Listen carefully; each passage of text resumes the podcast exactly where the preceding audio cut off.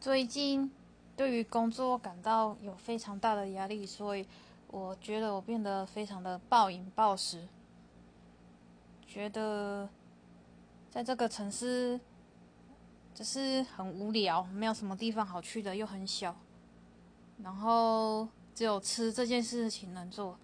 因为我我在这里也没有朋友，就是非常非常无聊，而且我跟同事的关系。没有很好，因为我觉得我跟他们的磁场没有很合，我不想要靠近他们。然后我明天要去面试，但是那是我面试第二次的公司，那一家公司我总共面试了三次，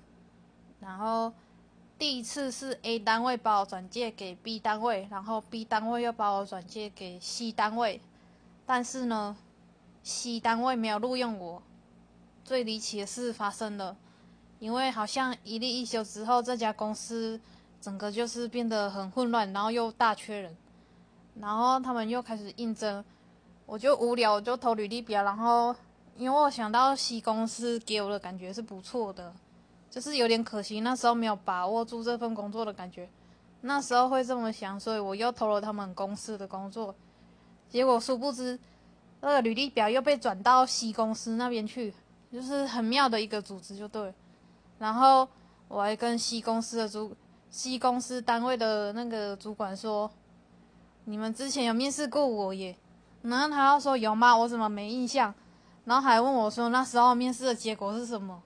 我就跟他说：“你那时候没有录用我，就没有通知我这样子。”结果那？结果那个主管就说是哦，然后我就说，你们不会觉得说